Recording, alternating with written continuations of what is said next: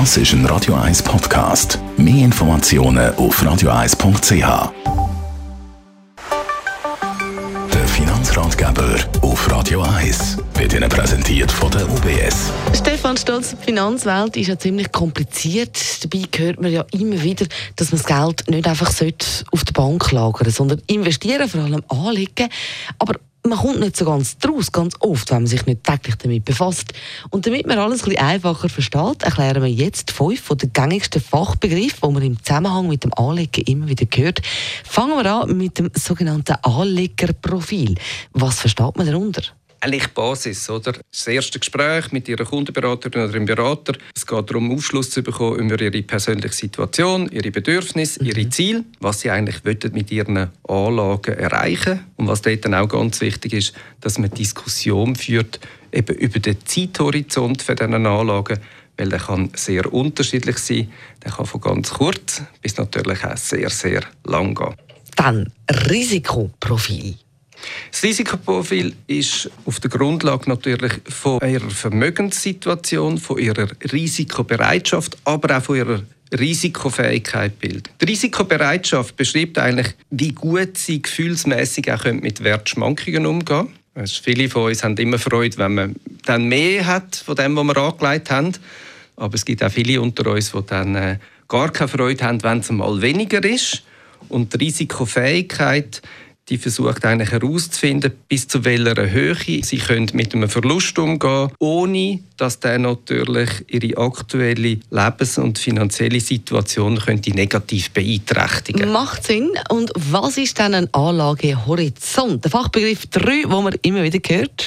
Ja, je länger dass man das Geld investiert, heißt aber auch, je länger verzichtet man auf das Geld. Und je länger der Anlagehorizont, desto höhere Risiken kann man natürlich auch ein bisschen eingehen. Dann über die längere Zeit können sich auch Kursschwankungen wieder ausnivellieren. Mhm. Und das Spektrum von Anlagehorizont, das reicht natürlich von einigen Monaten, oder? Also eher am kurzen Ende, bis auf mehrere Jahrzehnte raus. Ähm, nehmen wir zum Beispiel die Vorsorge, wo wir dann schon am ganz, ganz langen Ende sind. Anlagestrategie ist auch so ein Begriff, den man immer wieder hört. Versteht es im ersten Moment auch, meint man. Aber genau erklären.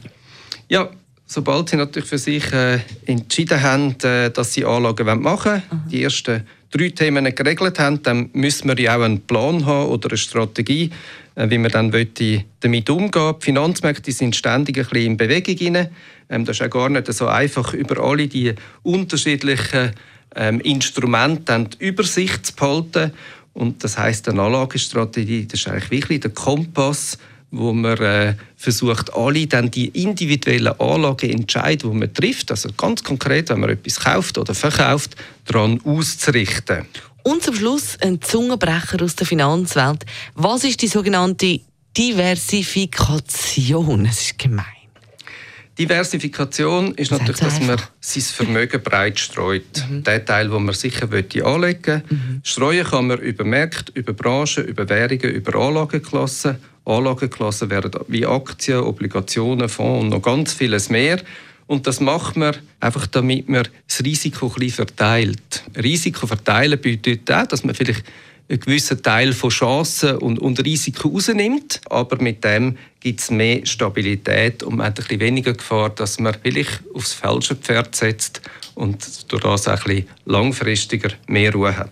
Die komplizierte Finanzwelt einfach erklärt mit dem Stefan Stotz von der UBS. Wenn es zu schnell gegangen ist, können Sie alles nochmal nachlesen als Podcast. Das ist ein Radio 1 Podcast. Mehr Informationen auf radio1.ch.